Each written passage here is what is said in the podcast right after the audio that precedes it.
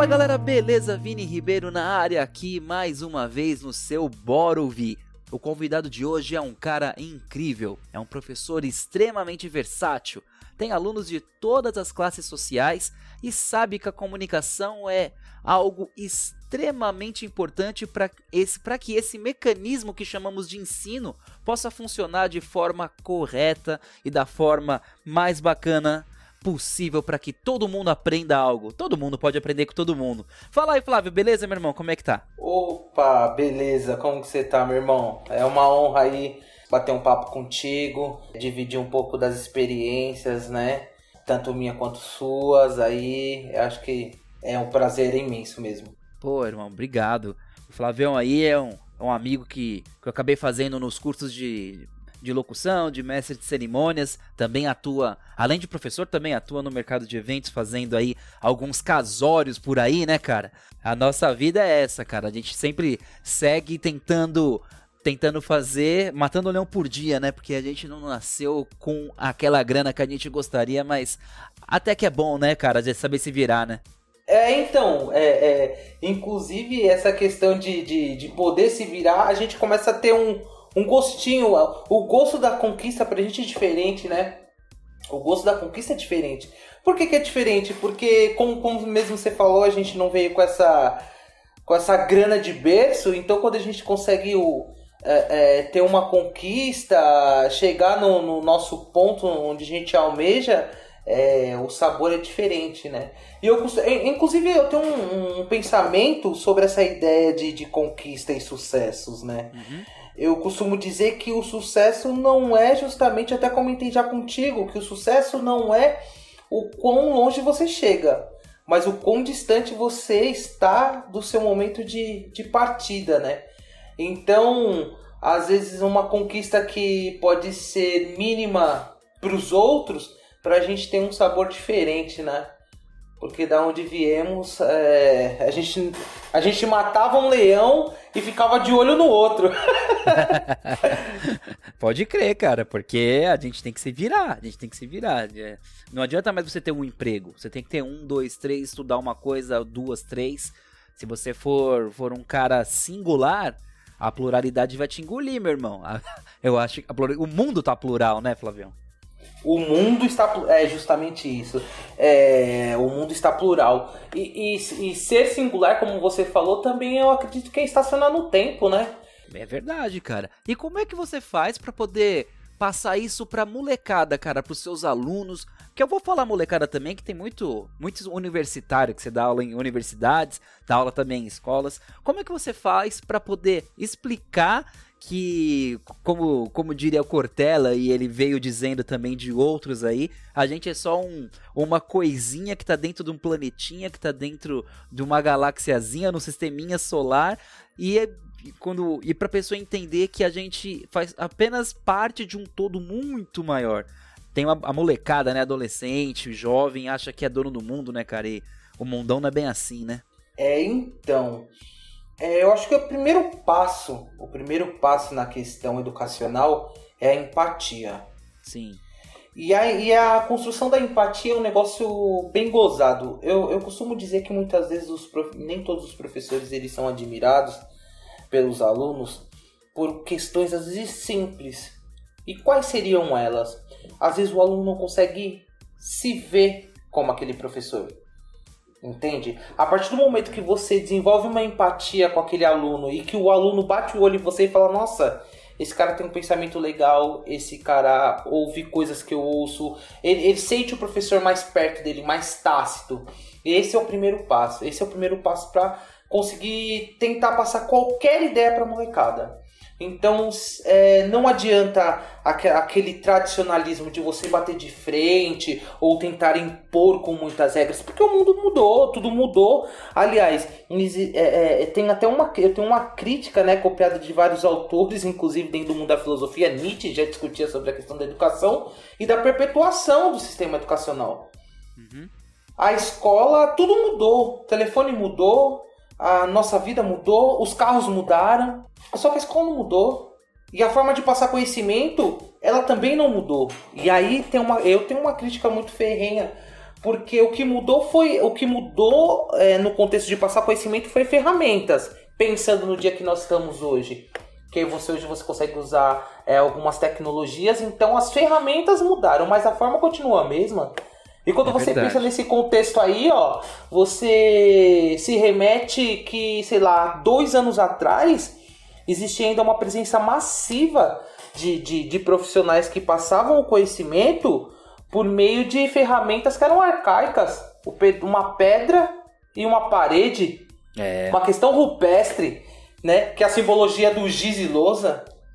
Você tá entendendo? E como que você propriamente vai ser detentor? E aí é onde tem esse grande embate muitas vezes que o, o profissional não consegue passar determinados assuntos para educacionais ou qualquer que seja para essa geração. Por que, que ele não consegue passar? Porque tem um embate. Enquanto você vem com um, uma pedra e uma parede para tentar ensinar aquele cara, ele tem um, um mundo em um só clique chamado Google. É, velho, é verdade. então é desleal a competição. Uhum. Essa competição se torna desleal. Então o que acontece? É, os primeiros passos, então, assim, eu acho que para o professor conseguir tocar esse público e mostrar que ele tem que ter a humildade de ser um ser insignificante, ao mesmo tempo ele é o protagonista do teatro dele é você causar uma empatia com o aluno, mostrar que ele é muito mais próximo, descer do palanque, saca? Sim. O professor ele é muito mais próximo do aluno do que o aluno imagina. Claro. Entende? Uhum. Então o que acontece é quebrar essa barreira. Então mostrar pro cara falar, tá vendo essa música que você ouve? Eu também curto. Ó, oh, saca esse livro que você lê? Eu leio também, eu já li e os assuntos são próximos, mas eu estou lendo uma outra versão. Você mostrar essa, essa aproximação. Eu acredito que a questão da empatia aí é uma questão de aproximação. E, e um detalhe: a neurociência, é, é, dentro do campo da educação, ela fala que a empatia é a principal ferramenta para o aluno aprender. Entende? E, então o que acontece? Então a gente já sai até inclusive do campo do achismo ah, eu acho que isso dá certo. E a gente coloca cunho científico por trás disso. Uhum. Tem estudos que diz que a empatia faz com que o cara aprenda de uma forma mais tranquila. Então o que, que acontece? Vamos usar dessas ferramentas e mudar a cabeça. Mas a mudança é sempre. É, é um, outro, é, um, é, um, é um outro processo. Tá? A mudança é sempre difícil. Eu acredito que a gente tem esse embate no campo educacional também, né? É, é, às vezes por essa questão de mudanças ou até mesmo adaptações hoje em dia as coisas elas estão é, a, a, aparentemente elas parecem que estão mais fáceis, mas é, é, temos vários outros problemas sociais, econômicos que muitas vezes causam um, um determinado embate, né? Uhum. E faz com que é, a mudança seja um pouquinho mais criteriosa, mais cuidadosa. Eu achei interessante o, lá no comecinho da sua explanação agora que você falou um negócio bem legal que o aluno não tem muita ideia do quão próximo o professor tá dele, né? É, o professor não é aquele inalcançável que. Até a gente mesmo, né? Nós estamos aqui. Eu tô com 34, você também tem, deve ter mais ou menos a minha idade, né? A gente tinha uma percepção, né? A gente tinha, cara, uma, uma percepção um pouquinho diferente, né, do professor, porque eu acho que isso também se deve ao geral. Por exemplo, vou dar um exemplo assim para você. Eu sou aqui do ramo da música, do entretenimento. Cara, para eu conseguir falar com, com um radialista a, a, com, eu, quando eu tinha 18 anos, cara, era impossível. Para eu conseguir falar com um artista, o, o guitarrista de uma banda X, Y, impossível, cara. Hoje, o cara tá um clique, né, cara, da minha, da, do meu alcance. A gente aqui na, no, aqui na Ouvição, aqui no Bora Ouvir, cara, a gente já gravou com, com jornalistas, com locutores de rádio. A gente fez o um programa com, com Fernando Camargo. Quem, quem não ouviu, até convido para voltar lá para dar uma olhada. Cara, o, simplesmente o locutor que gravou, que o, o cara que fez a última locução de Olimpíada. Só isso. Tipo, o, a primeira vez que uma rádio, que foi a Bradesco Esportes FM, fez uma locução de Olimpíada, foi com esse cara narrando e ele tava aqui trocando ideia comigo. Isso era impensável há anos atrás. Então, a molecada já não sabe o que foi essa dificuldade lá atrás. né? Então, agora o negócio é a gente quebrar barreira é, e poder mostrar que a gente também tá próximo, né? A gente que eu digo, né? Como se eu fosse professor também. Mas é, a gente também a gente tá próximo, cara. Não tem conversa. O negócio, o, a comunicação tá, tá dinâmica demais, né? Então, cara, é, eu, eu atribuo essas questões ao efeito da globalização. Né? A globalização ela, ela vem com, com uma interface muito engraçada, né? Porque aqueles. Vamos fazer uma reflexão bem simples. Aquilo que estava próximo afastou. E aquilo que estava longe se achegou. E eu vou dar exemplos. Como você falou, antigamente a gente conseguir falar com, com determinadas pessoas era quase que inalcançável.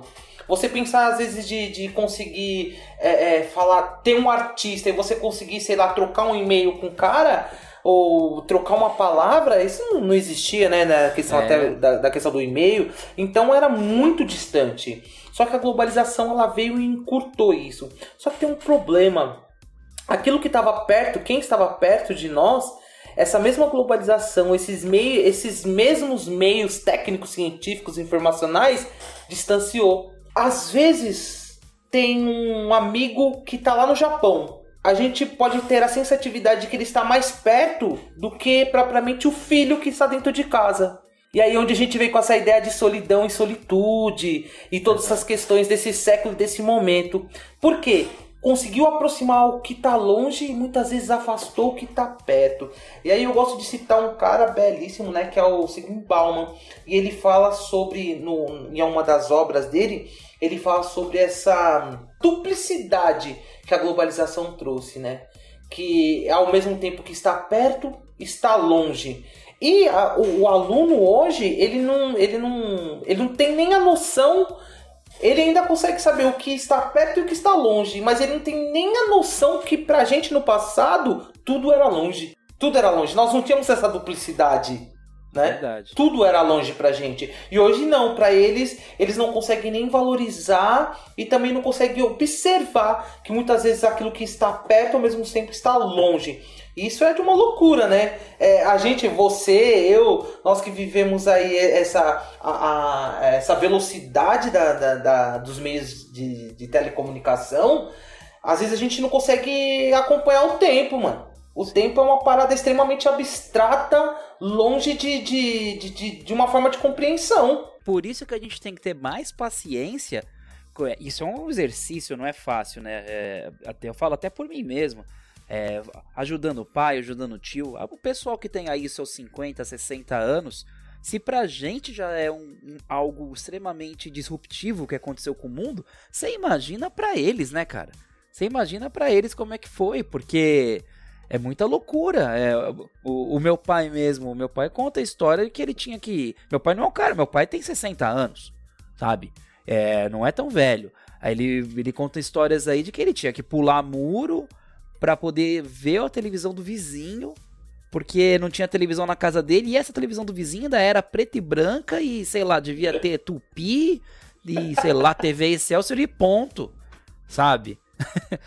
Então. E hoje você vê o avanço, né? Hoje você vê, sei lá, a produção de conteúdo. Vamos pensar no mundo da música. Você vê a produção de conteúdo massiva, né? Isso. A cada. Meu, vamos pensar assim no, no mundo do rap, do underground, do rap underground. Meu, o cara, ele produz uma música hoje, lança um clipe, posta no YouTube, a galera dá um, milhões de views. Na semana que vem ele tem outro clipe. Agora, se a gente pensa na, na, no nosso tempo com a MTV, você é, é louco. Lançou um. Tipo, o, a, o ranking do top 10 ficava meses, né? e, eu, e, e, vou te falar, o YouTube que quebrou a MTV. O YouTube, né? O YouTube quebrou a MTV. Literalmente, literalmente. Foi o que aconteceu, cara. Você tem tudo on demand. Assim, o YouTube quebrou a MTV, o Netflix quebrou as locadoras, né? Então, tá tudo muito mais fácil. Ah, até pornografia, a molecada consegue com um clique. Quando a gente era moleque, se você queria fazer algum bagulho, você tinha que e falsifica RG e tira Xerox e faz isso e vai na banca e tem que ficar amigo do tiozinho da banca. Senão, velho, molecada nem viu um peitinho. Agora, hoje em dia, você é louco. É uma coisa muito, muito então, doida. Então, e aí eu volto de novo com aquela ideia do Bauman, que é a coisificação humana. Uhum. Tudo isso, essa, esse fácil acesso, esse, esse, esse acesso muitas vezes sem dar o devido valor ou com as devidas condições, com os devidos critérios, começou a coisificar as coisas. Então tudo começou a ficar normal. Você muda de pessoas como se você mudasse de roupa. Uhum. Você troca os seus, seus relacionamentos. Seus relacionamentos são extremamente frágeis e eles andam por uma linha né? E tudo isso é um efeito em cadeia. É, porque, né? porque pensa quando a gente era, quando a gente tentava com uns 16, 15 anos. Porra, pra conseguir conquistar uma menina, puta merda, cara. Você tinha que que fazer muita coisa para conseguir. É, e você tinha lá e tinha vergonha, falava com a menina, tinha que pessoalmente falar com a menina, tinha que estar no ambiente, o mesmo ambiente que ela. Aí você tinha que tentar falar com ela para ela ir para algum lugar, para um cinema. Aí tem que ver se familiar dela ia deixar ela ir e tal. Hoje em dia é, é só isso aqui, ó. É uma passada de dedo, cara que o Tinder já, opa, não gosto desse, eu não gosto daquele, eu não gosto daquele. Então, é, a gente banalizou, a gente transformou, a gente. É, os anos 90 acabaram transformando muito assim a mulher em objeto, com os estilos musicais, com as coisas que aconteciam. Mas agora o, o digital também transformou em mais objeto ainda, não só mulheres, mas todos, né? E a facilidade para você alcançar é, alcançar o que você quiser, a é, banalização. É, temas como AIDS e proteção com camisinha ficaram um pouquinho para trás.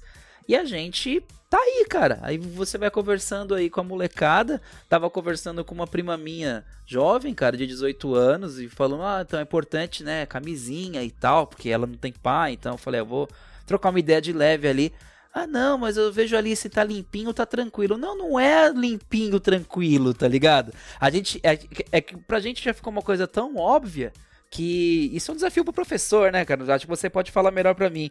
Às vezes para você é óbvio, mas pro moleque não. Aí você fala, puta, mano, eu vou ter que voltar muito para poder bater junto aqui, ensinar alguma coisa. E não só com, com sexualidade, mas com tudo, né, Flávio? Isso, e, e tudo. E veja só, esse, essa parte que você abordou a gente pode trazer até. Eu tenho isso até inclusive como um paradoxo. E o porquê eu digo um paradoxo?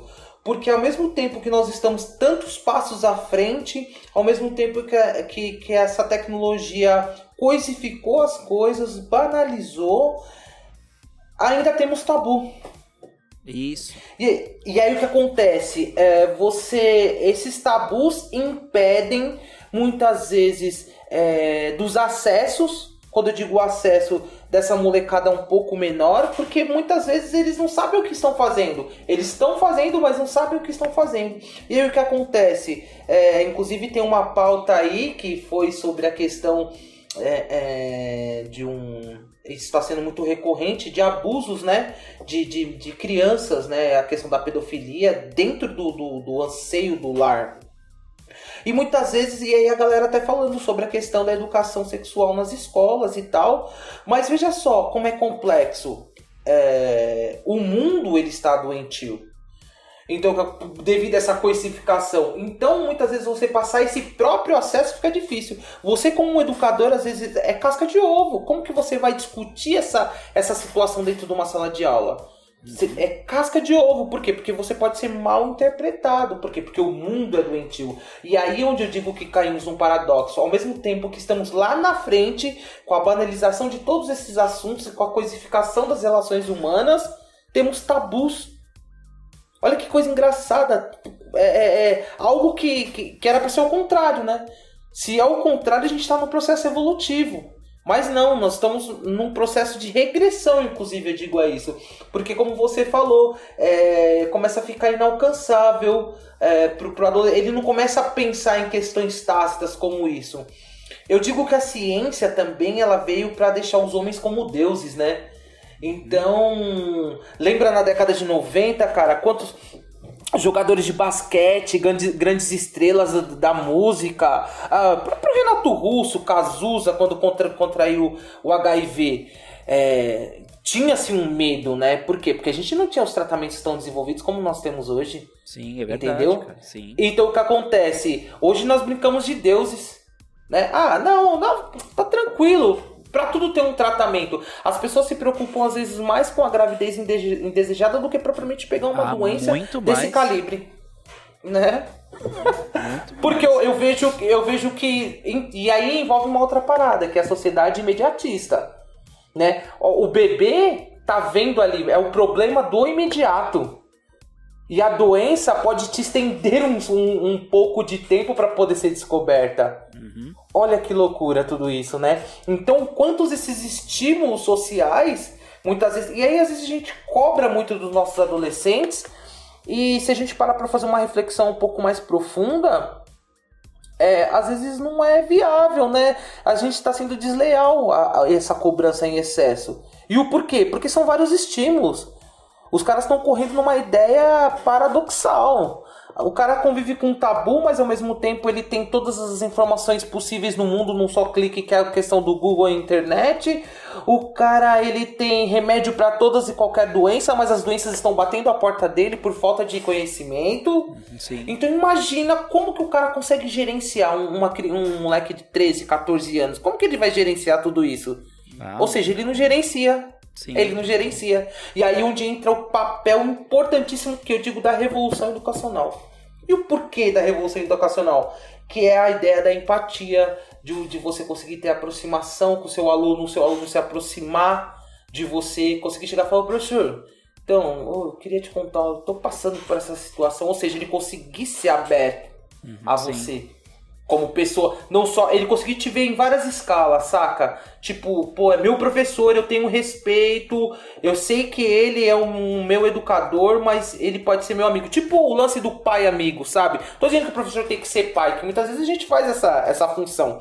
Não é isso, mas é, diminuir, as, fazer um encurtamento. Uhum, sim de, de, de professor aluno, aluno. Aliás, eu não curto nem muito essa questão de, de, de nome de professor e, e aluno, né? Porque é, se a gente pegar na raiz etimológica da coisa, aluno quer dizer o não luz, né? Aluno quer dizer não luz. Professor que vem de profecia, o caminho da luz. Eu costumo até brincar assim com, com as pessoas mais próximas. Aí falo, pô, meu, eu não sou novela, irmão. Entendeu? Pra ser seguido. Então, quem sou eu para ditar a luz? Ah, o caminho que você deve seguir. Não, eu te dou alguns caminhos que você pode traçar e se dar muito bem. Então eu prefiro muito mais essa ideia, inclusive, do educador, né, mano? Do orientador, né? Que eu acho que não diminui você como profissional. Pelo contrário, te soma. Com certeza, te, cara né? Te dá mais status, que eu digo, não status na questão só do, do aparecer, mas status plausíveis, sabe? Então você é o amigo, você é o professor, e tudo isso dentro de uma orla e uma aura de respeito. Isso daí é, bate muito com um papo que a gente já teve, né? Fora do ar aí é, sobre sobre aquele o lance da academia, né? A academia ela está doente. Então tudo que vem, né? Da, eu, eu não sou da, da área da, da, da saúde, não, da educação. Eu não sou da área da educação. Mas eu já entendo isso porque eu tenho pais professores, eu tenho familiares professores, convivo com muitos professores, sou pai, tenho uma filha também pequena na escola. Então eu consigo entender é, o quão doente que está. E já fui aluno, né? Já fiz faculdade, pós-graduação, caramba. Então, é, eu entendo que é muito difícil para o professor é, aprender. O professor, ele às vezes acha que ele não tem mais o que aprender. Eu acho que o mais bonito do ser humano é a gente entender que é, todo mundo é capaz de aprender com todo mundo. Mesmo que seja para aprender coisa errada, mas você pode aprender com todo mundo, né, cara? É, há um tempo atrás eu fiz uma reflexão no campo da filosofia, assim, fiz uma reflexão, essas reflexão de casa mesmo, sabe? Um momento parado Sim. ali e eu tava tentando procurar de uma forma simples é, o que seria ser sábio. Como que a sabedoria se comportava no meio de tudo isso?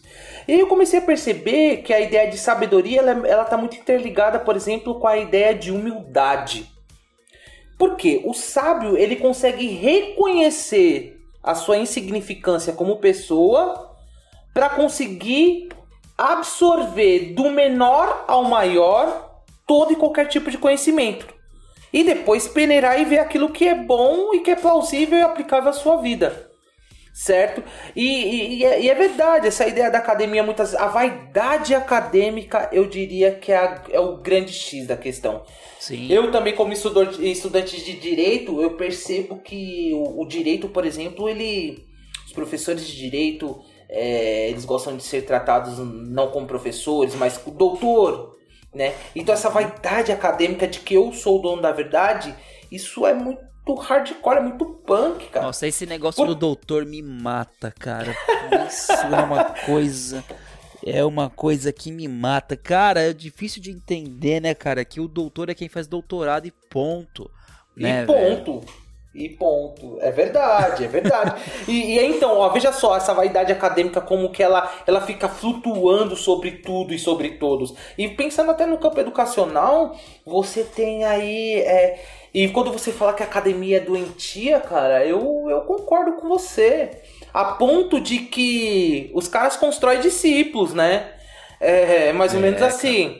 Você, o, o teu professor lá na academia gostava de tal autor, sei lá, que foi professor dele, né? Vamos pensar no campo da geografia, que é uma das minhas formações. Então, o meu professor, ele admirava muito o Assis Absaber caramba, é, é, ele vai te colocar uma questão lá na, na para te avaliar. Se você não der uma definição de acordo com a do Aziz Absaber, ele vai te considerar que aquela definição tá errada.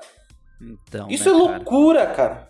cara. Isso é um fato doentio. Você cria discípulos. Por quê? Porque tem, os caras acham bonita essa vaidade. E pelo contrário, ela deveria estar sendo desconstruída a todo momento, como você falou. Hoje nós temos vários meios de aprendizado. Hoje o tempo ele é sagaz, entende? E a questão de, de, de, de adquirir conhecimento é muito rápido. Você consome isso, né? Então é, você tem você tem N formas de, de, conhece, de, de, conhecer e de ter conhecimento. E aí eu, eu acho que eu concordo com você nessa pauta de que a, a, desde a questão da academia ela precisa ser desconstruída. Ou seja, o professor precisa entender que ele tem uma relação que ele pode aprender. Logo, nós temos diversas inteligências, né? Múltiplas inteligências. Então, às vezes, aquele o aluninho lá que tava sentado, o cara deve tocar muita guitarra. Igual eu curto música pra caramba. Sei lá, o cara toca um jazz, um blues que eu admiro. E. Uma múltipla inteligência dele. E isso não faz dele melhor ou pior. Eu posso aprender com aquele cara também. Isso, exato. Exatamente. Eu tive um podcast também que eu gravei com, com o Claudio Beck, que é diretor de criação, cineasta, um cara, um cara, um cara extraordinário. Lá a gente falou muito sobre, sobre o que é o disruptivo, né? O, Sim. Cara, o disruptivo é algo incrível e o marketing está sabendo lidar muito bem com isso. E a gente tem que entender que tudo é marketing. Até a educação também faz parte do contexto de marketing. Todo mundo tem que se vender e se comprar. É, você vem, você dando aula para seus alunos, você está vendendo. Você está vendendo a sua imagem eu, eu, com conhecimento, né, cara? E inclusive, deixa eu até fazer um corte nessa sua fala, que eu acho que você entra num momento que é crucial. A forma como uhum. você vende essa postura do professorado. Você tá entendendo? Essa é a Sim. grande sacada. Porque veja só, eu não estou dizendo que você tem que ser descolado como um aluno, mas é, você entra na sala de aula e o moleque olha no teu pé, vê que você está calçando um tênis muito próximo daquilo que ele gosta. Você chega muitas vezes com uma moto, sei lá, ou alguma coisa, você tá com, com, com, uma roupa que ele, que ele admira. Então ele vê, ele se espelha e fala: Meu, pô, que da hora, olha aquele professor ali, me, vamos espelhar nesse cara também. Então aí você mostra o outro lado, fala, pô, ter conhecimento é algo bacana, vem comigo, ó, acho que é interessante você ler isso aqui. Então o que acontece? O cara tem uma identificação, justamente a ideia do marketing, velho. Você, o, o aluno ele começa a ter uma identificação com você. A partir do momento, a partir do momento que o aluno não se identifica com, com o educador, pô, aí quebrou toda, todo o laço é desconstruído aí. E eu acredito que a escola é demonizada justamente por isso. Por muito tempo, o aluno não se viu no professor. Sim. Mas eu acredito que essa, com essa nova geração, as coisas elas estão mudando também.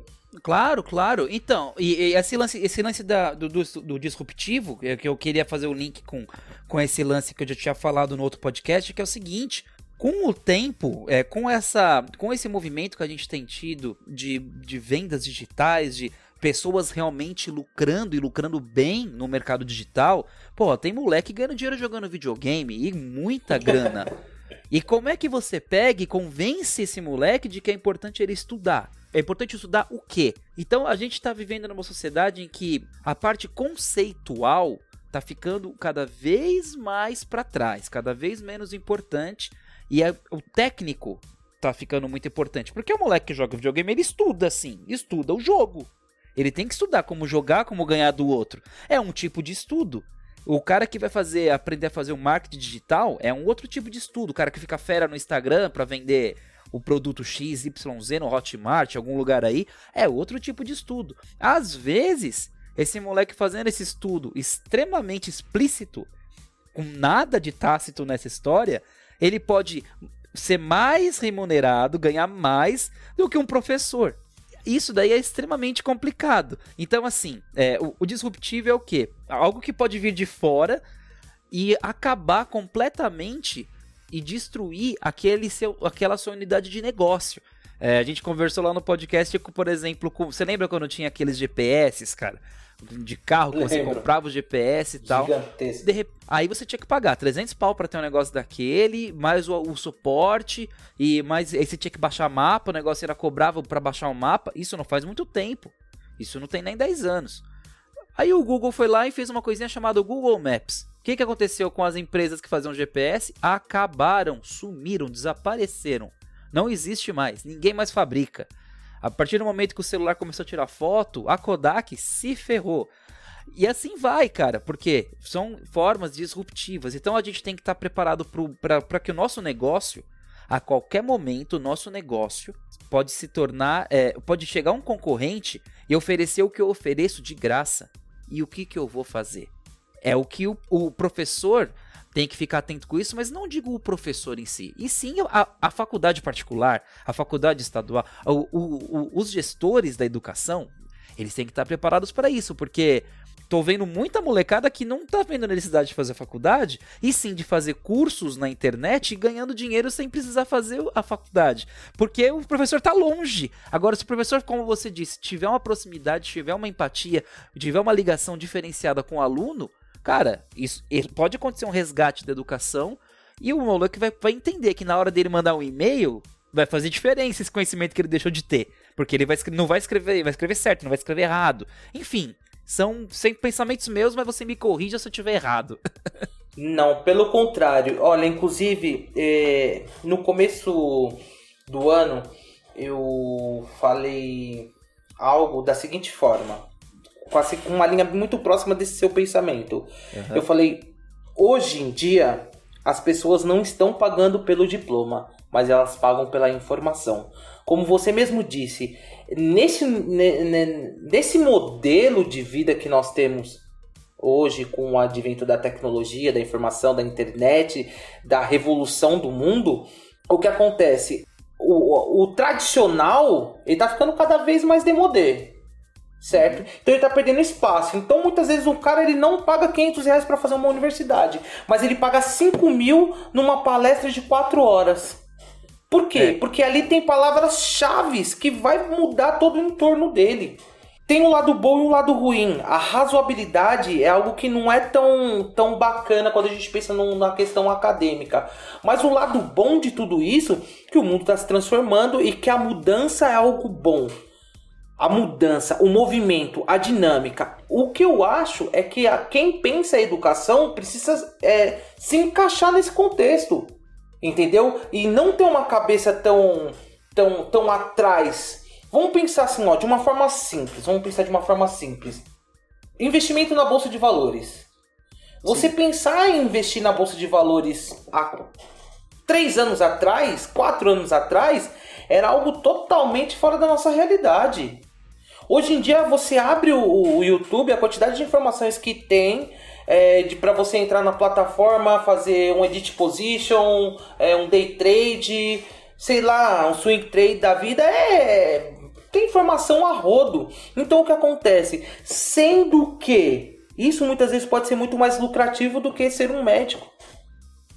Antigamente Isso, se falava pro, pro moleque, o que, que você quer ser? O cara falava, eu quero fazer medicina. Porque ele tava avisando o salário e o posto que ele tava se encontrando ali, quer ser um médico. Hoje em dia você pergunta pro moleque, o que, que você quer? Você quer ser um médico? Ele fala, você é louco? Eu não dar de frente com vários vírus, muitas doenças, ficar a noite sem dormir, um curso extenso, muito investimento. Então, hoje a população, principalmente a população jovem, ela já tem outros parâmetros do que elas querem.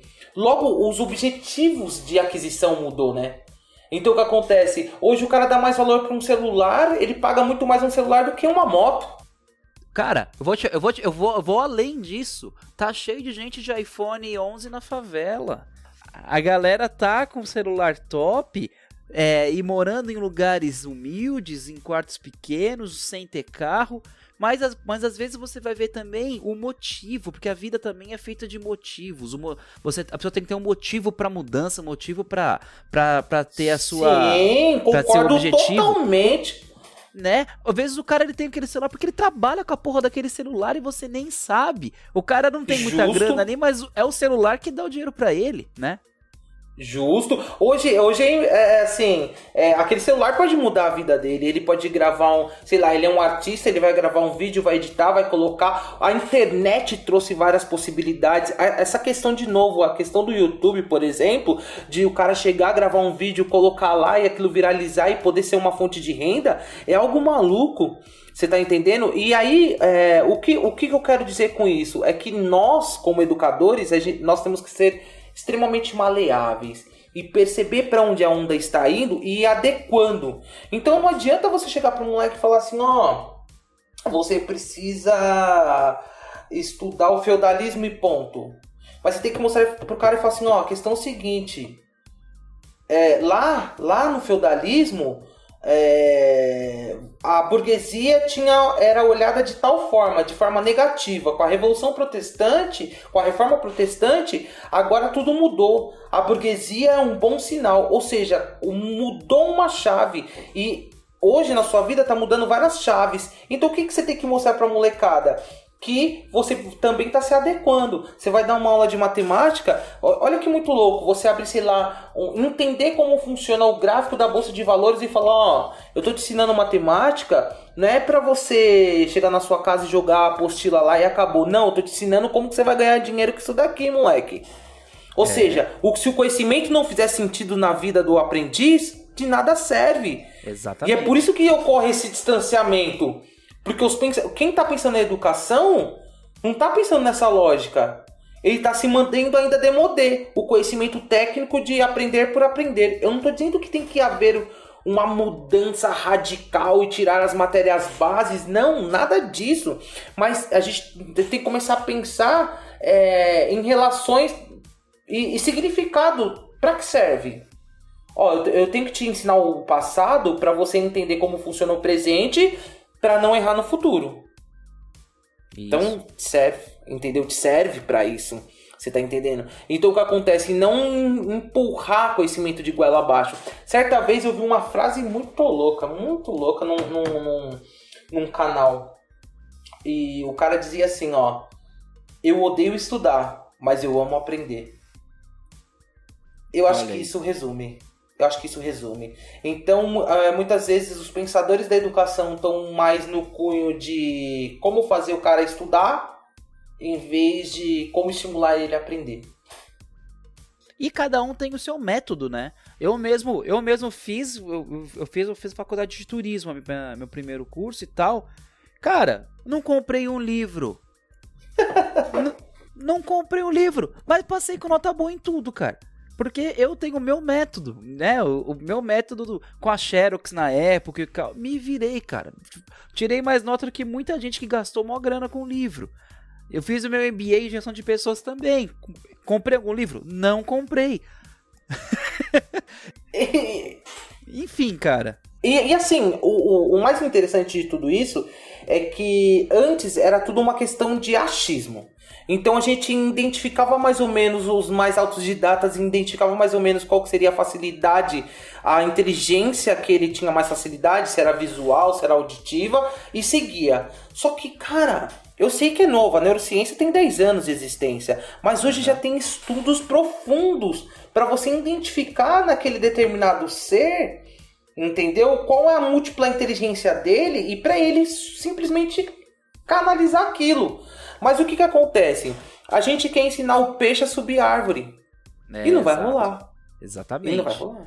É porque é, é, é, mudando um pouquinho né, do assunto, mas levando para a mesma, mesma coisa que você acabou de falar.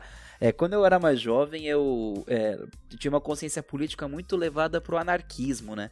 Porque a galera, tipo, tem como. Hoje, anarquismo é bagunça, anarquismo é, é desordem. Não, anarquismo não é isso. Anarquismo é simplesmente a falta de. É, é, é a. É a simplesmente não existe um governo e todo mundo é suficiente para se autogovernar. O pensamento do Sim. anarquista é esse. Todo mundo é suficiente para se autogovernar, não precisamos de ter uma religião específica, porém entendemos que o que o, os, o, os mais velhos são mais sábios, eu posso aprender com eles. E também outro, outra, outro princípio do anarquismo é que a propriedade é um roubo. Certo?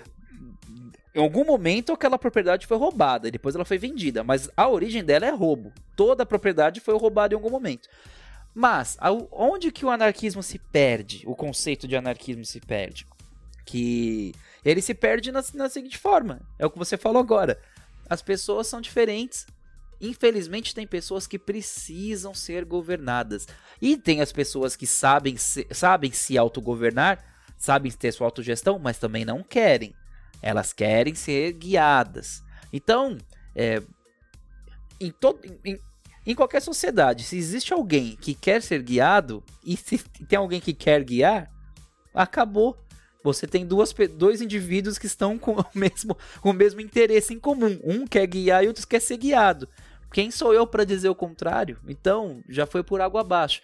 Por isso, né? E eu acho que tudo também é uma questão de estímulo, né? essa ideia de, de, de direcionamento é questão de estímulo. Você é filho do seu tempo. Então, se a gente pensa, por exemplo, no cara que. Vamos pensar no, na questão do, empreende, do, do, empreendedor.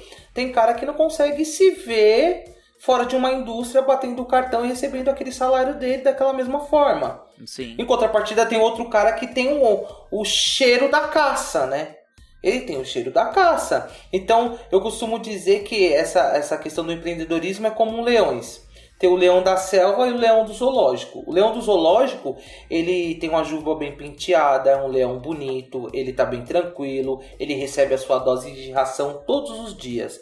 E o leão da selva, ele é todo desgrenhado, acabado, né, e sujo e não tem comida todos os dias, mas tem um detalhe: quando o leão da selva ele consegue uma caça, ele come tanto que ele fica ofegante a ponto de muitos metros você ouvir a respiração dele até fazer toda a digestão, certo? Em contrapartida, o leão do zoológico ele vai ter sempre as presas cerradas e nunca vai comer a ponto de ter a, a máxima satisfação.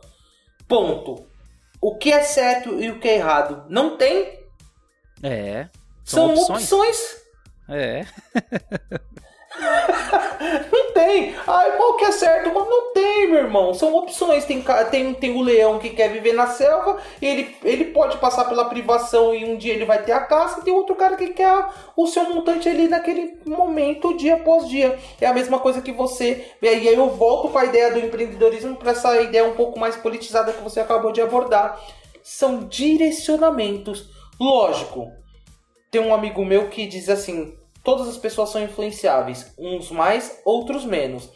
E aí vai do estímulo, o meio, e aí, enfim. Claro. Mas temos o livre-arbítrio, né? Claro, e, cara, e, e não é ruim você ser influenciável, muito pelo contrário. Porque você ser influenciável é, dá uma noção de aprendizado. Eu acho que você consegue aprender com seus alunos todos os dias. Então você está sendo influenciado com, por eles por algo. Agora você já tem já uma maturidade para saber o que é certo e o que é errado. Você pode, é o que eu falei, você pode aprender o que é bom e o que é ruim. a gente aprende o que é bom e o que é ruim. Com 3 anos de idade, a criança já sabe o que é, o que é bom e o que é ruim. Tanto que ela começa já a esconder o que ela faz de errado. Com 3 anos, eu tenho uma filha de 3 anos, ela já faz isso. Na hora que ela faz o negócio errado, ela já se esconde. Então, e, o que? Às vezes eu nem ensinei isso, mas assim, já tá ali, ó, já tá ligeira, sabe? Então, é, é essa situação, cara. Às vezes não tem essa noção, mas a maioria das vezes tem sim, cara. Então, a, a, neurociência diz que isso é uma parada chamada marcador somático. Ou seja, ao longo do tempo, nós humanos nós temos essa característica de focar para aquilo que nós fizemos de errado, para aquilo que deu errado. E o porquê? Justamente foi isso que fez garantir toda a nossa existência. Certo? É. Então você tem. Você sabe o que é certo e o que é errado, porque aquilo que deu errado você teve um retrospecto pô, isso aqui deu errado e tal, já criou um marcador somático ali. Então é a mesma coisa, tipo, você falar pra criança, não, não põe o dedo na tomada, não põe o dedo na tomada, mas pelo um descuido seu, ela vai lá e põe o dedo na tomada e toma um choque, ela vai querer passar longe. Por quê? Porque ali criou um marcador somático. Na cabeça dela, fala, bom, ali não pode, ali é. morre. E, e, não foi você falando que fez ela aprender, foi ela se to tomando o choque que fez ela aprender, né? Sim, então, justamente. e aí entra uma outra parada que é louco e fecha várias, vários laços dos nossos assuntos, né? Que é a questão da vivência e do significado. Ou seja, você traçar uma história, vivenciar essa história é como traçar o seu conhecimento e viver o seu conhecimento. A partir do momento que não tem significado, que não faz sentido para você, pum, acabou. Ou seja, tá tudo jogado ao léu. Só que tem uma, um detalhe: a gente pode pôr roupagem nessas coisas. O, a, acho que a grande sacada de tudo isso é o quão você é, o quão criativo você é de pôr roupagens nisso. Você pode ensinar aquela matéria extremamente chata que você não tem aptidão nenhuma de uma forma mais lúdica. Quando você fala dos games, por exemplo, quantos amigos meus não aprimoraram o inglês deles jogando. Ah, sim. Você tá entendendo? Ou a capacidade de raciocínio lógico foi altamente desenvolvida porque o jogo era de estratégia e ele gostava muito daquilo. É uma roupagem.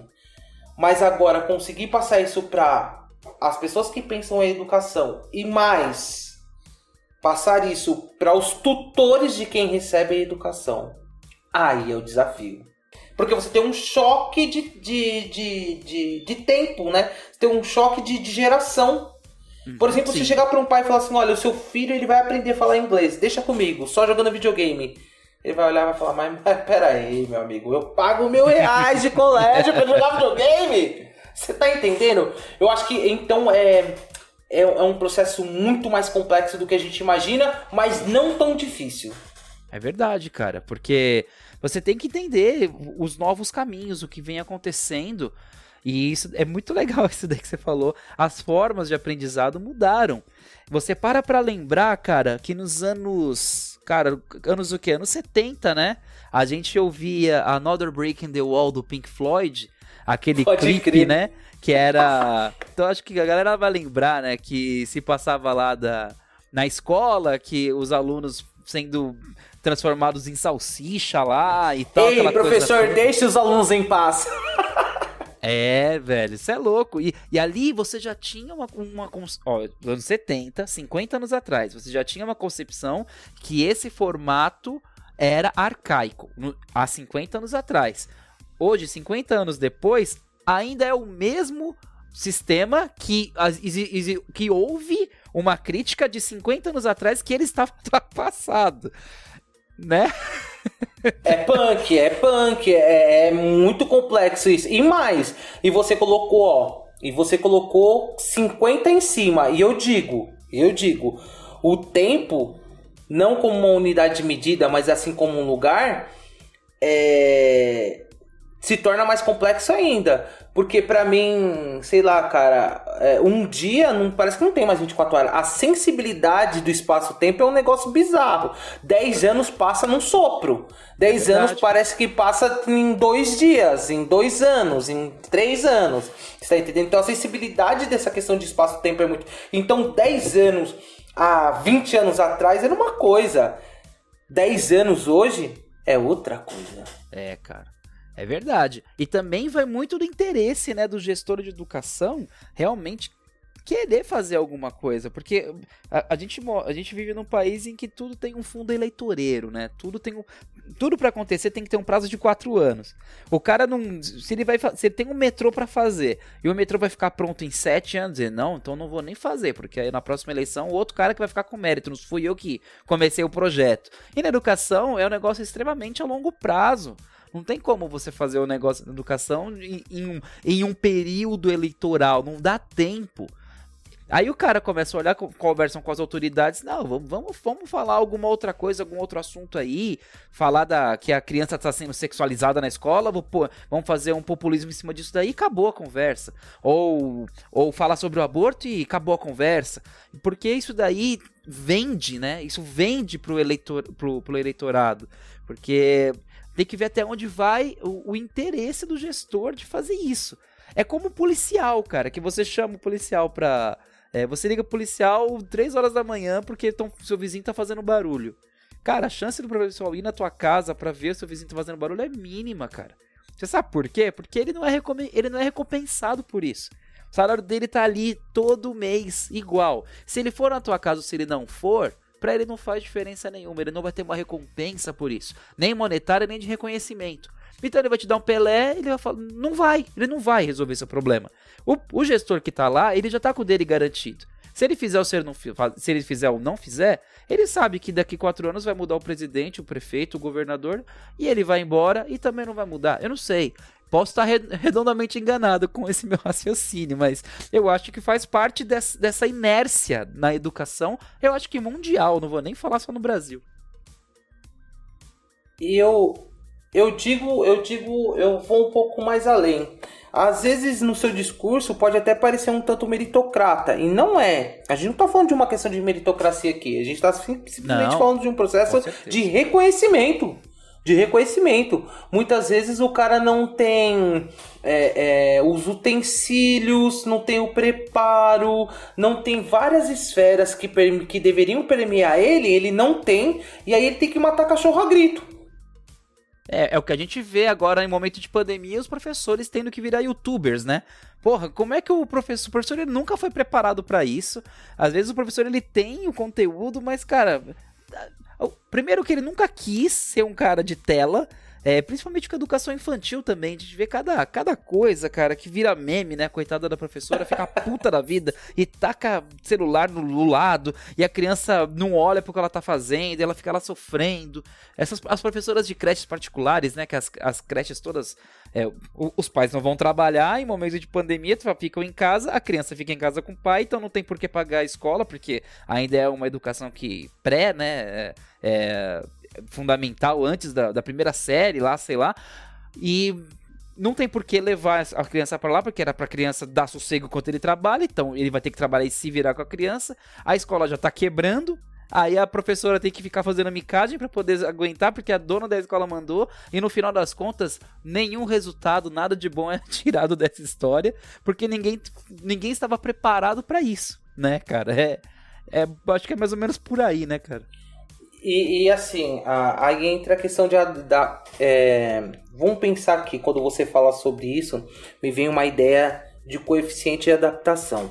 Se a gente pensar lá na Revolução Industrial, a gente tinha uma questão do QI, que era medir o, o coeficiente intelectual daquele cara. Então o que acontece? É, o quanto ele estava apto a resolver problemas envolvendo lógica. Posteriormente, nos momentos de hoje, no processo de transição, a gente teve o QE, que é o coeficiente né, emocional. O quanto as pessoas estão preparadas, inclusive emocionalmente, para se desenvolver e atuar no mercado de trabalho e ponto. E agora eu digo muito da, dessa questão do QA, que é o coeficiente né, de adaptação o quão adaptativo você é. E aí o que acontece? E aí eu tiro o chapéu para a questão, não por, por, ser professor, né, educador, mas eu tiro o chapéu pro educador, porque justamente como você falou, muitas vezes o cara não era o cara de tela. Muitas vezes o cara não tinha aquele, aquela desenvoltura, mas ele teve que se virar nos 30. Você tá é. tá entendendo? Ele teve que se virar nos 30 para conseguir é, é, é, exercer a sua profissão aí. Se bem que, lógico, né, tá longe de ficar bom, Por quê? Porque a gente sabe que grande parte da população não tem acesso, né? É, é, na questão, pensando aí em, em aulas, é, pensando periferia, acesso internet Muitas vezes o cara tem até o aparelho celular, mas ele não tem a grana para pôr a internet constantemente e não tem sinal, não tem acesso, não tem inúmeras coisas para conseguir receber esse conteúdo que o professor poderia estar tá passando para ele. Então, existe uma ruptura aí, uma quebra. Mas os professores que propriamente têm um mínimo de estrutura possível, eles mega se reinventaram. E é justamente isso a educação. Ela precisa ser reinventada. Mas aí eu tenho uma pequena crítica. Se reinventou até a segunda página. Por quê? Porque ainda tem, educa tem educador que está se preocupando com a nota. Pô, será que esse aluno tá colando? Será que ele não tá colando? O que tá fazendo? Como que tá aí por trás dessa, dessa câmera? E a, e a parada é diferente, é outro contexto. O que tem que ser trabalho, trabalhado são o quê? As questões emocionais desse aluno que tá trancafiado 200, 300 dias a questão é trabalhar o emocional desse cara que muitas vezes perdeu o pai por conta do Covid, ou o avô, ou até mesmo está sentindo sintomas do Covid e está morrendo de medo de falecer.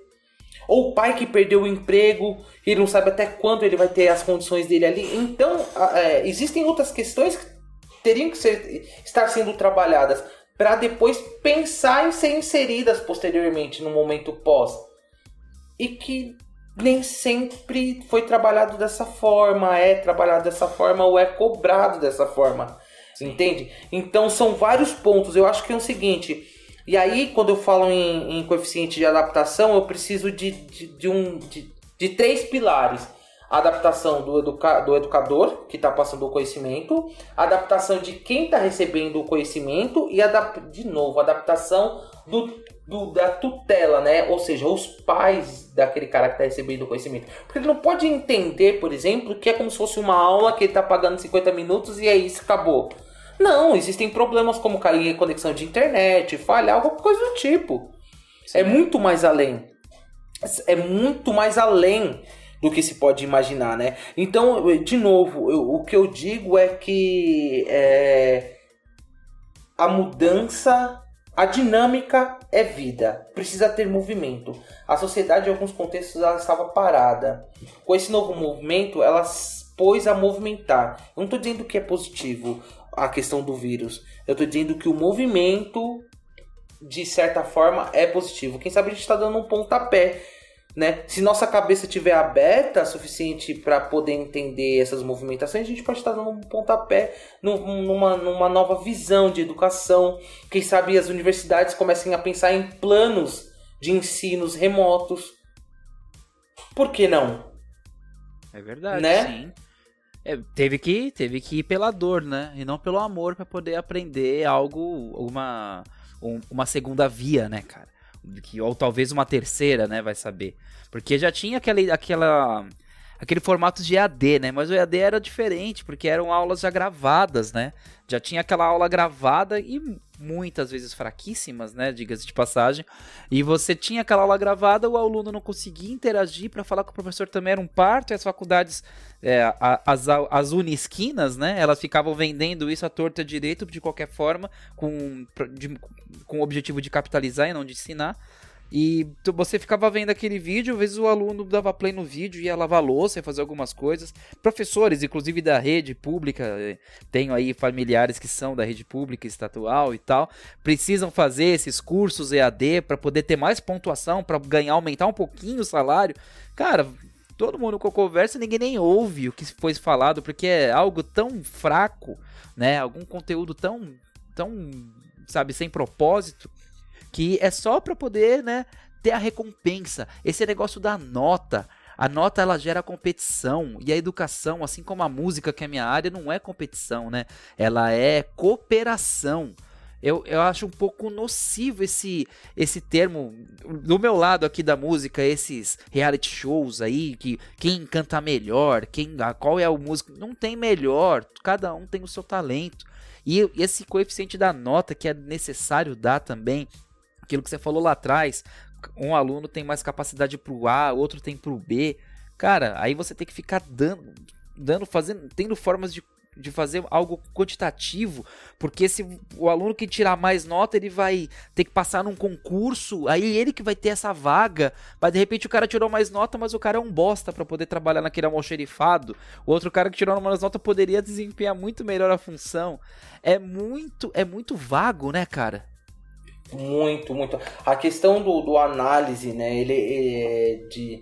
Então, de, trazer esse processo de, de de análise, de, de, análise pontual mesmo, é uma parada meio vaga. Inclusive que a sociedade está extremamente enraizada e está pautada e que vai demorar muito tempo para mudar, né? E, mas é, justamente ele é vago porque muitas vezes é, o cara ele ele é cobrado para tirar 10 em matemática, mas ele quer, sei lá, ele quer trabalhar com humanas. Então por que, que ele tem que tirar 10 em matemática, você está entendendo? E qual que seria, e aí de novo, né, vamos pegar um parâmetro com uma ideia de sucesso que eu falei para você. O processo de evolução desse aluno, isso também tem que ser visto, o que muitas vezes não é. Né? O quão ele evoluiu dentro do contexto dele, dentro da sua própria limitação. Quanto ele evoluiu como cidadão e como matemático, vamos pensar assim. Ele não vai ser um exímio matemático porque ele não gosta, mas o quanto ele evoluiu, o quanto ele conseguiu aprender, o quanto ele se dedicou. Então eu acho que outros coeficientes eles precisavam ser mais mais levado em consideração. E, isso deve ser um, um, um, trabalho de formiguinha maciço. É, cara, exato. ponto, outro a, ponto. A, a, a gente tem que, ter, tem que ter uma gestão que tenha essa paciência, essa vontade de fazer esse trabalho de formiguinha, né, cara? Acho que é, esse é o caminho das grandes nações aí para poder ter um, né, uma evolução. Desculpa, desculpa te cortar, mas por isso que eu, eu digo, eu, por isso que eu digo que a, a nesse contexto a educação ela precisa andar junto com a cultura. E você vai me entender o que eu estou dizendo. A cultura é alguma coisa que impregna e estimula. Então, veja só, quantos intelectuais você não teve no momento da ditadura? Quantos músicos não, não, não, renderam no momento da ditadura? Por quê? Porque aquele momento estava propício numa ideia de repressão aonde era fazia-se necessário para ter essa quebra pessoas altamente reflexivas.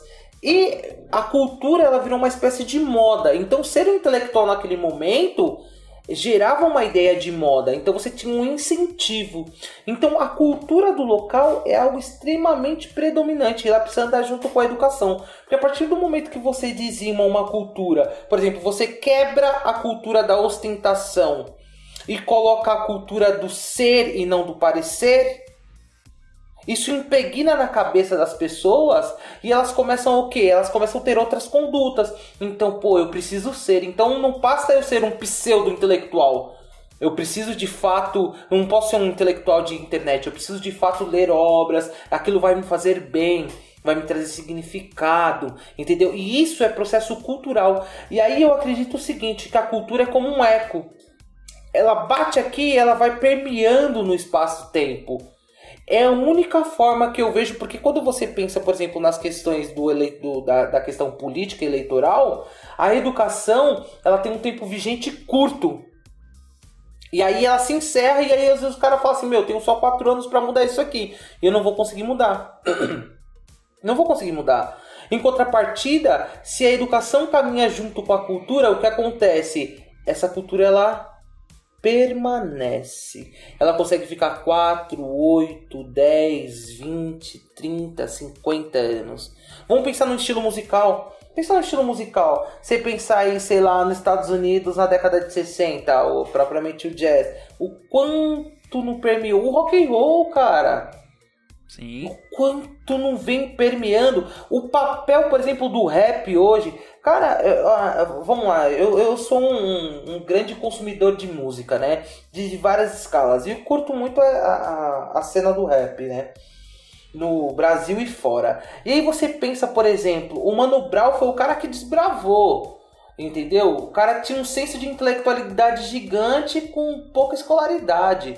Mas em contrapartida, você pega hoje você pega hoje a cara do rap, sei lá, com o Emicida, os caras, os saudosistas vão falar, não, Mas, cara, a evolução foi gigantesca. E esse eco vai se propagando. O Emicida foi influenciado pelo Mano Brown. E mas você tem um cara hoje totalmente intelectualizado que discute várias questões.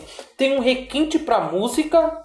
Você tá entendendo? Olha a ideia da cultura aí, ó. Batendo no eco. Foi influenciada lá atrás numa ideia que era só protesto, protesto, protesto. Hoje você pega uma música propriamente do mano, o cara, eu inclusive ele, ele nesse último amarelo, né, esse último CD dele aí, ele fala sobre ele, ele tem toda uma brisa, né, que foi a ideia de fazer queijos e essa transformação dos meios da química e da física. E o cara, mano, ele postou uma parada tipo de um de um de uma teoria do Newton e conseguiu encaixar isso dentro da música. O que eu quero dizer é o seguinte, olha a evolução intelectual dentro do próprio contexto.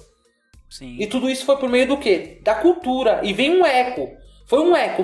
Bateu lá nos anos 90. Pô! E esse eco veio. Uou, uou, é. uou, como uma onda, tá ligado? E tomando proporção. Assim como a, a musicalidade também. Eu, estive, eu, tive, eu tive a oportunidade de estar no, num estúdio tocando, é, tocando aí com a minha banda.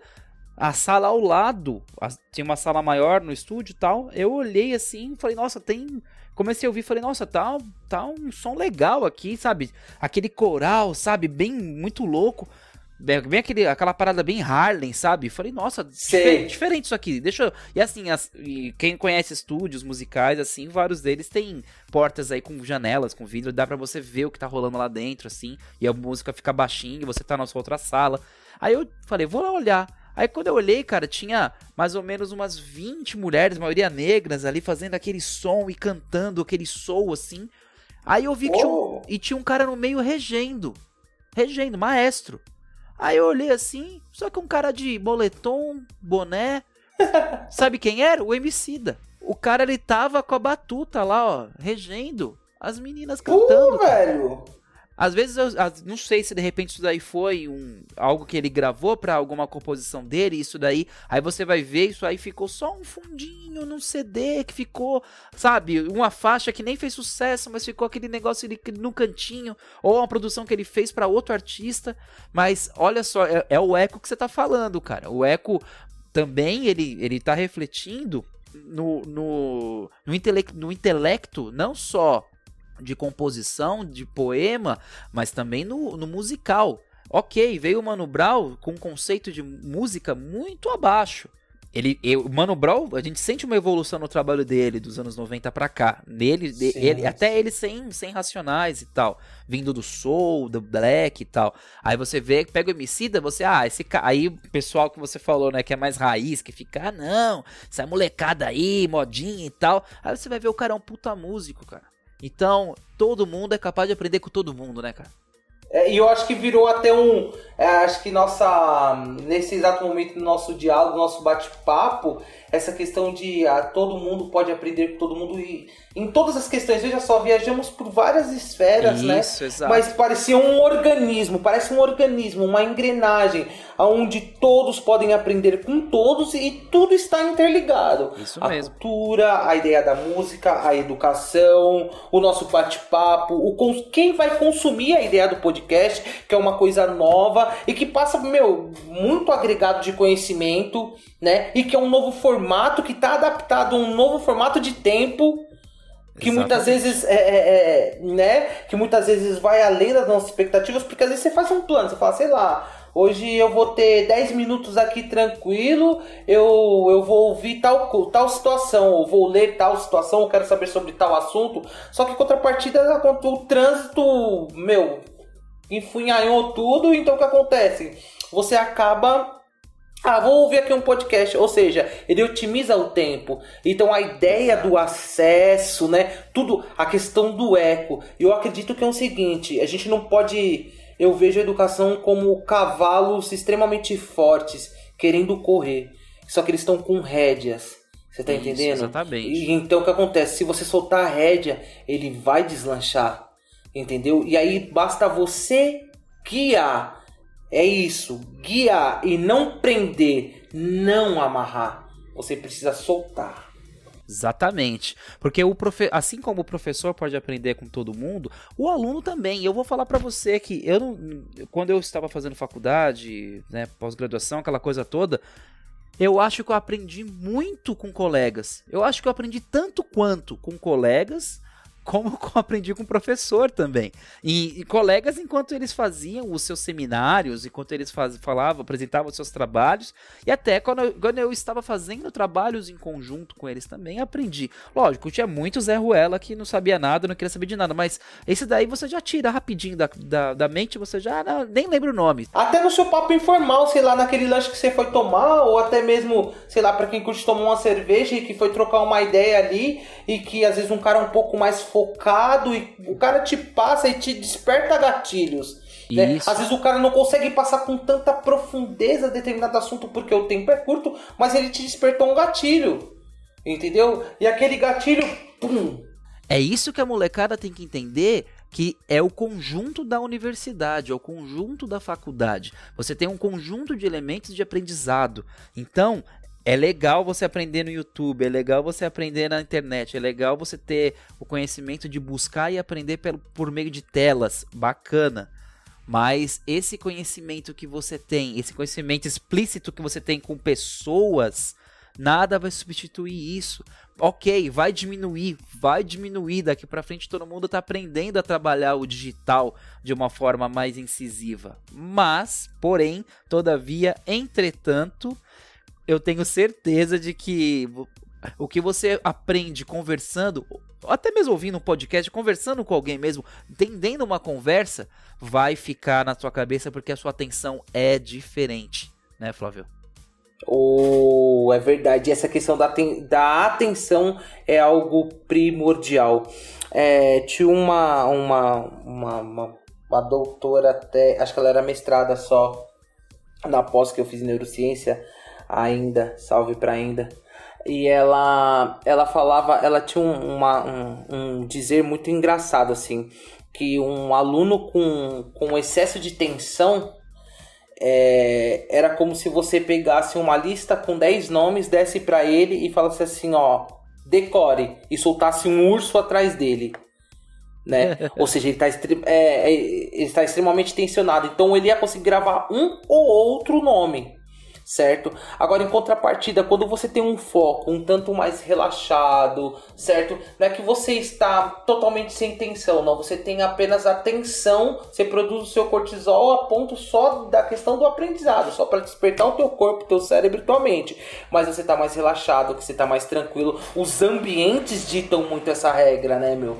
Então, às vezes é muito mais fácil você aprender, como você falou, nesse espaço, mas num momento pós ou antes da aula do que propriamente na, até dentro daquele momento dentro da aula, né, meu? Então Isso. a questão da tensão do, do é, é, é, um jogo mesmo, o aprendizado ele e não e, e, parece ser tão simples, né? Tipo só parei e aprendi e ensinei.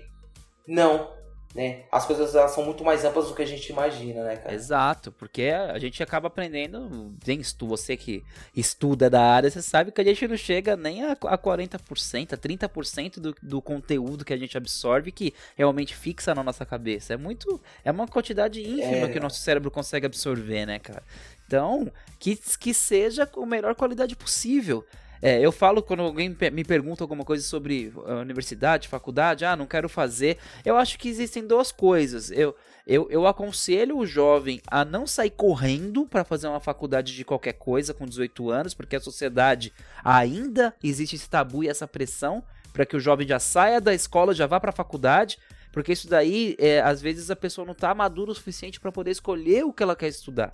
E isso aconteceu comigo e tal. Então você vai, estuda qualquer coisa no Bumemoboi, às vezes não tem dinheiro, não tem tempo, não sabe. Tá... Às vezes é bom você eu respira, deixa eu entender o que eu gosto e daqui para frente, você porque você pode ter uma carreira muito mais é com um tiro muito mais certo do que você sair correndo desesperadamente, ah, vou estudar isso aqui porque eu tô trabalhando aqui, isso aqui tem a ver com isso aqui que eu tô trabalhando. Às vezes é um trabalho que caiu no teu colo, você não sabe nem por que você tá trabalhando e você acaba entrando numa carreira que tá te deixando infeliz e Ah, quando você vai ver, já é tarde, porque você já, pô, já, já casou e você já tá nessa carreira puto da vida, porque você tá tendo que pegar o metrô lotado para fazer um negócio que você não tava afim.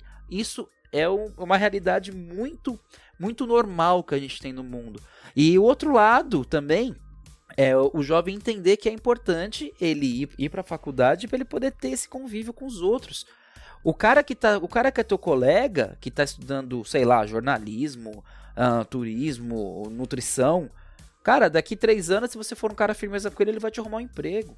Ou você pode dar um emprego pro outro. Isso acontece. As pessoas se conversam, network é isso. A vida é feita de network. Ou então, às vezes, né, você pode montar uma banda e o outro cara também que trabalhou com você também monta uma banda com você, vocês ficam felizes fazendo aí a parada que você gosta. Eu não sei. É, o, o que une as pessoas são interesses em comum. Todo mundo nessa vida é interesseiro. Nem sempre a, o interesseiro tem que ser algo negativo. Todo mundo tem interesse em alguma coisa do outro. Mas que a gente possa tirar o, o melhor proveito do interesse. O interesse seja algo em comum, que, que seja a relação ganha-ganha, né, cara? Então, todo mundo dá para aprender com todo mundo. E é isso aí, cara. Não sei. Me corrija aí. você que Não. é o professor, você que manja da parada. É isso, que é isso, que é isso. É, estamos aprendendo aqui mutuamente. É, eu, eu quero só, é, tipo, dois recortes da sua fala, né? O primeiro recorte é que quando você fala na ideia de que temos, assim, né, uma questão limitada, inclusive, de conhecimento, né? É, eu vi um artigo uma vez, cara, que era a mulher que nunca esquecia. Então ela.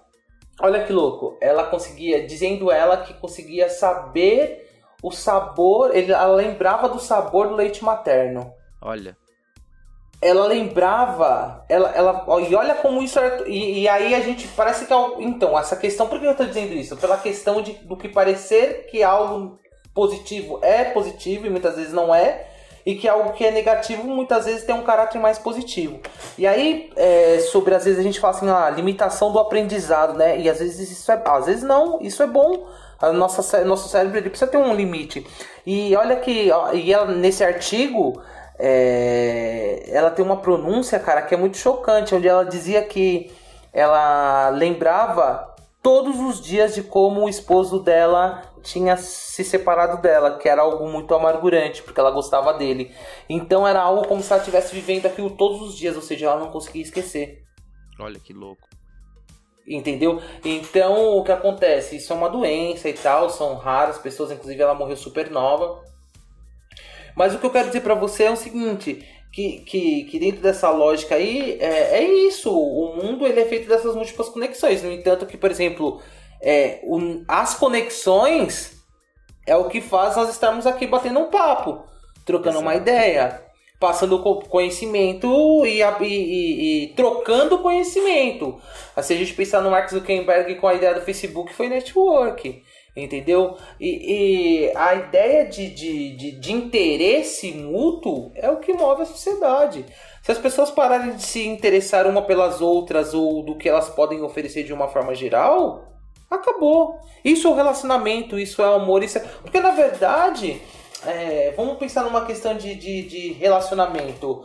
O interesse, além do interesse que você tem pela outra pessoa, é pelo seu interesse próprio. O que, que você gosta na outra pessoa? Ah, eu gosto, sei lá, do, da forma como ela anda. Mas isso é um agradar seu. Entende? O interesse é muito mais remoto a você. Você está entendendo? Então o que acontece? Ser interesseiro não é ruim. Ah, e, e, por fim, acho que as pessoas elas precisam parar com essa ideia de que certo ou errado, bom, ruim a relatividade de Einstein ela precisa permear mais a vida das pessoas. Existe o diferente, brother. Isso, exatamente. Que pode ser tão pode trazer tanta contribuição para você quanto o que você tem como aversão ou como você tem como razão. Está entendendo? Então o que acontece existe o diferente. Pô, o cara gosta de café e o outro gosta de chá qual tá certo, qual tá errado. Não tem nenhum dos dois certo, tem outro de errado. O café é legal para um determinado momento e o chá é legal para outro determinado momento. Acabou. Você tá entendendo? Exatamente. Então a questão de trazendo pro, pro interesse não é o certo ou errado, mas o que é propício. Saca? O que seria bom, o quanto contribui. E detalhe, se as pessoas analisassem mais a vida nessa questão, o mundo seria menos radical, cara. Uhum, sim. Teríamos mais paz, mais cumplicidade e detalhe, e detalhe, com todos essas, esses adjetivos que eu acabei de falar, consequentemente, é, nossa questão política social seria completamente diferente. Ah, sim, a política é só um espelho, né? É só um espelho da sociedade, né, cara? E isso, a gente ia conseguir é, é, ter as nossas decisões com mais assertivas, com mais calma, com empatia, pensando no outro, entendendo os momentos, deixando de ser torcida de futebol. É. Porque, mano, eu vejo a, as questões políticas hoje torcida de futebol. Ah, não, eu sou isso ou eu sou aquilo. Calma, brother. Por isso que eu admiro muito esse autor, o Bauman, né, quando ele fala do estado líquido. Você é tudo ao mesmo tempo. Relaxa. Sim.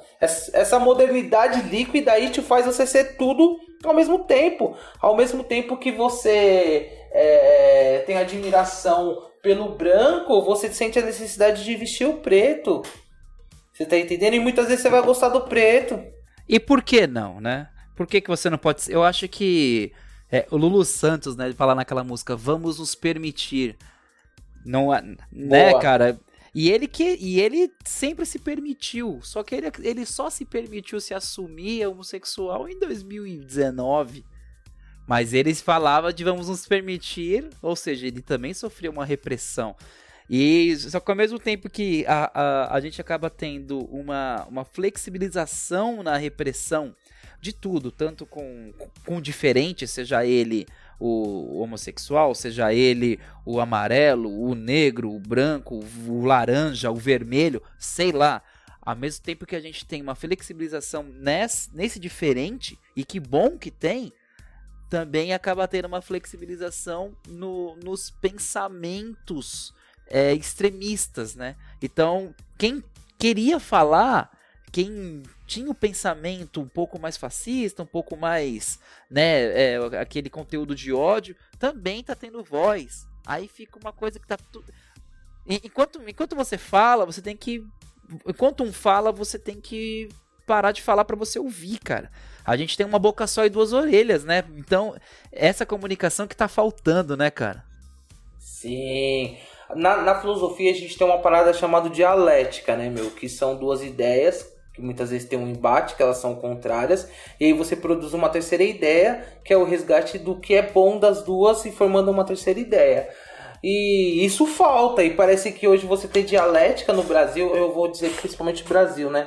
Você ter uma dialética no Brasil é algo complexo, não tão diferente de outros lugares do mundo, porque, por exemplo, você tem questões tão enraizadas quando eu digo com essa falta de dialética, como por exemplo nos Estados Unidos, que é uma educação de qualidade, tem um aprimoramento no mundo dos esportes, só que a população lá se matando e, e, e fazendo atrocidades, como aquela ideia propriamente do né, desse mais um ou mais outro negro morto, né, é, foi avejado com sete tiros nas costas. Então o que acontece? Quando a gente pensa, por exemplo, por essa ideia, é uma ideia totalmente extremista, entendeu? Totalmente extremista com a questão de raça e a falta de permissão, né, de pensar, de trazer a maleabilidade do discurso, de construir o melhor. O que eu sinto é que as pessoas elas não querem o melhor. Elas querem simplesmente provar, massagear o ego. Que é lacrar. Diz... E isso! boa! É, boa, foi a melhor definição da noite. É isso. Cara quer lacrar. É a real. É isso. Então o cara não quer. Não, não importa o que é bom, o que é ruim. Não. É, é, eu, eu venci, é mais ou menos essa parada, né? Eu venci. O, o, é, tudo bem, estamos num mundo capitalista e tal. Mas é, é, de novo, precisamos entender que tudo que é muito rígido quebra, né? Sim, eu vi isso no outro podcast também. Que o que, que você quer? Você quer estar certo, errado ou você quer ter razão? Né? é, então, é justamente. Meu, isso é o que acho que é o que mais está presente, né? e, e, e, vem amarrando. E aí isso me traz um. Porque acho que isso foge até da questão de, de intelectualidade, de conhecimento, de educação. Porque você olha, por exemplo, um país como os Estados Unidos, velho, um investimento pesado educacional, e você tem um cara que foi eleito não por quão bom ele é como um político, mas o quão bem ele se saiu diante de câmeras. É. Né? sabia ter um jogo de cintura ali mediante as câmeras ah, e mas tal. Aqui, aqui Se... no Brasil foi a mesma coisa. A gente teve mesma a prova. Pegada. A gente foi. A gente, o, o, o efeito Bolsonaro, sem falar se é bom ou ruim, que isso daí não vem ao caso aqui, mas ele é uma representatividade da força da internet. Ele se elegeu Boa. com a internet. E não vem achando que ele. Ah, eu, eu, eu sou um cara que faço qualquer coisa aqui, beleza. Não, tudo aquilo é muito bem pensado. Tudo aquilo você tem, tem técnicas de phishing ali para você pescar aquele perfil. Assim como o Lula também teve o populismo exacerbado dele também, com estratégias e, e com marqueteiros muito bem, é, de, é, muito bem relacionados e os direcionando. Eu não duvido nem que sejam os mesmos marqueteiros. E, e a gente nem sabe sabe? Tá todo mundo aqui se batendo. A engenharia social, a engenharia social é uma parada muito presente hoje no meio de tudo isso, né, cara? Claro, exato. Exato. No final das contas, as coisas não são tão diferentes, cara. Não são tão diferentes quanto a galera pensa. É que nem o, a, a, a torcida organizada aí do Palmeiras e Corinthians aí se bate e depois do jogo os caras estão na churrascaria, os jogadores adversários. É a mesma coisa na é política. Verdade. Meu, olha, é, você falou isso, sabe do que, que eu me lembrei? Quando eu era moleque, né? Eu sempre curti mais humanas e tal. E eu lembro que eu tive um professor chamado Hélio, inclusive esse cara sumiu, né? Mas um professor bom, hein, mano. E, e, e ele dando aula e trazendo algumas curiosidades, né? E uma das curiosidades que ele trouxe é que em alguns momentos na Guerra Fria quando a União Soviética dava uma travada no desenvolvimento de lançamento de foguete, coisa do tipo, assim como os Estados Unidos davam uma travada, os caras meio que por debaixo dos panos trocavam uma ideia, né? Falaram, meu, como que você tá fazendo e tal? E tipo, quando ele falou aquilo, tá ligado? Tipo, meu castelo desmoronou, né? Eu não acredito! Nossa. Foi uma questão de frustração. Tipo, Moleque, Cap Capitão, né? Capitão América e, e Caveira Vermelha, meu Deus, como pode, né? uhum. Né? Eu fiquei tipo, falei, meu, não acredito, né? Olha, e aí e acho que esse foi o primeiro, a primeira gota de que no fim é nós contra nós mesmos, né, velho? Puta, Exatamente. tá todo mundo junto e misturado. E na verdade é, você quer estar certo ou errado ou ter razão, né? Acho que essa, essa definição aí foi, foi sensacional. É isso aí, porra, obrigado, cara. E, bom, e então a gente. Ah, eu acho que a gente encerra por aqui o nosso papo no Bora Ouvir. A gente, um podcast longo, mas muito produtivo. Eu espero que a galera tenha aprendido bem a lição que você não precisa nem estar certo, nem estar errado, e muito menos com a razão. O negócio é você estar tá feliz e você estar tá junto com quem você ama e entenda sempre que você pode aprender com todo mundo. Você pode aprender com uma criança de 2, 3 anos, você pode aprender com o idoso e respeite o idoso porque se ele tiver dificuldade com a internet, com o celular, com a live, entenda que lá atrás ele que te ensinou a usar o pinico. Então, respeita e entenda. entenda sempre que todo mundo pode aprender com todo mundo. Certo? Esse é o recado que eu deixo. De, deixe suas considerações finais aí, Flavão. E passa aí também os seus contatos, quem quiser te procurar para para uma aula aí, enfim, cara, o momento é teu. Bom, é, é o que eu tenho mais é agradecer, né? Agradecer pelo convite, por, por a gente bater esse papo né, agradecer pela oportunidade, maiormente por, por a oportunidade de sermos amigos, né, acima de tudo. Legal. E opa, tamo junto. O que precisar estamos sempre aí. A questão é a seguinte, ó, é, tenho poucas redes sociais, né?